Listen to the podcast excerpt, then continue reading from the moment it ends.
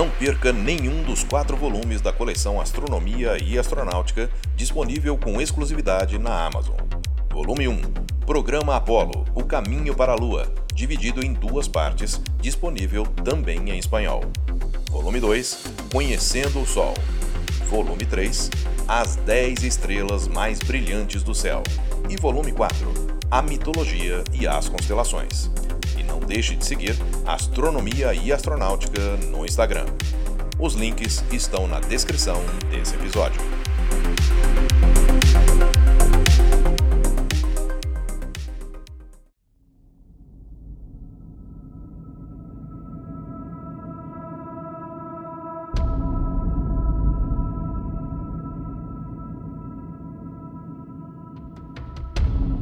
Em 1957, a União Soviética lançou o Sputnik 1, que deu início à corrida espacial com os Estados Unidos.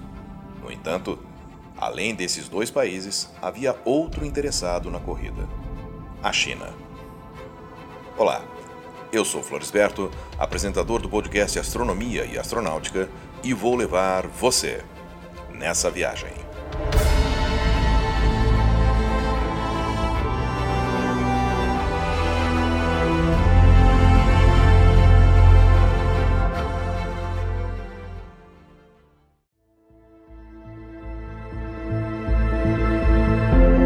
Em meados da década de 50, Mao Tse-tung, fundador da República Popular da China, anunciou à população que o país também construiria satélites. O programa espacial chinês foi criado em 1956, portanto, antes do lançamento do primeiro satélite ao espaço, e contou com a ajuda ou cooperação técnica dos soviéticos, que forneciam as tecnologias.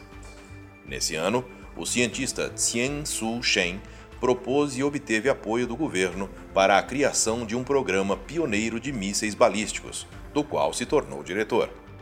O programa apresentado foi chamado de Plano de 12 anos para o desenvolvimento de uma tecnologia espacial chinesa que visava o desenvolvimento do projeto de um satélite que seria colocado em órbita em 1959. Contudo, a parceria chegou ao fim em 1960 quando houve o rompimento entre as duas nações e a União Soviética retirou seu apoio e transferência de tecnologia. No entanto, a comunidade científica chinesa prosseguiu de maneira independente e lançou seu primeiro foguete em fins daquele ano. A primeira etapa do plano de construir um satélite se concretizou em 1970, quando o primeiro artefato desse tipo foi lançado pelo foguete Longa Marcha, baseado em tecnologia soviética. Esse nome remete ao Exército Vermelho, que ajudou a estabelecer Mao como líder do Partido Comunista Chinês.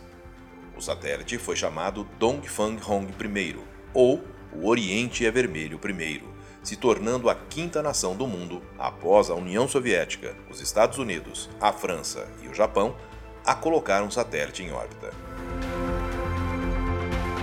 Em 1968, teve início o programa espacial tripulado, também comandado por Tien Su Shen. O projeto 714, como foi chamado, planejava colocar dois astronautas chineses no espaço em 1973.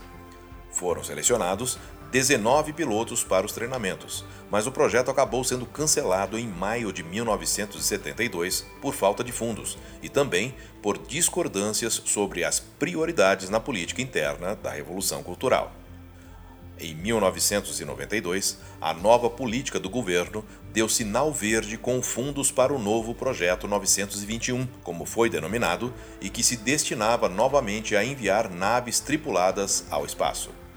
Também conhecido como Programa Shenzhou, teve quatro primeiros voos de testes a partir de 1999, todos sem tripulação.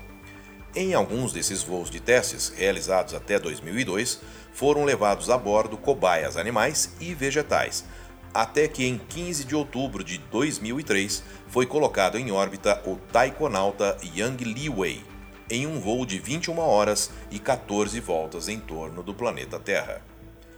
Taikonauta foi a palavra criada pela China para diferenciar-se do nome astronauta dado nos Estados Unidos e cosmonauta na Rússia.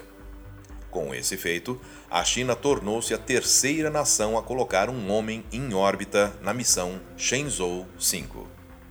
Com o sucesso desse lançamento e dos outros subsequentes, a China desenhou suas naves com mecanismos de acoplagem apropriados para a Estação Espacial Internacional e construiu seus centros de lançamento em latitudes que facilitariam a acoplagem. Com isso, solicitou formalmente a adesão ao programa da ISS, que contou com uma forte oposição por parte dos Estados Unidos. No próximo episódio, veremos o que a China fez após essa oposição e os outros projetos desenvolvidos pelo programa espacial chinês. Eu sou Floresberto, produzi e apresentei esse podcast Astronomia e Astronáutica. Até a próxima viagem.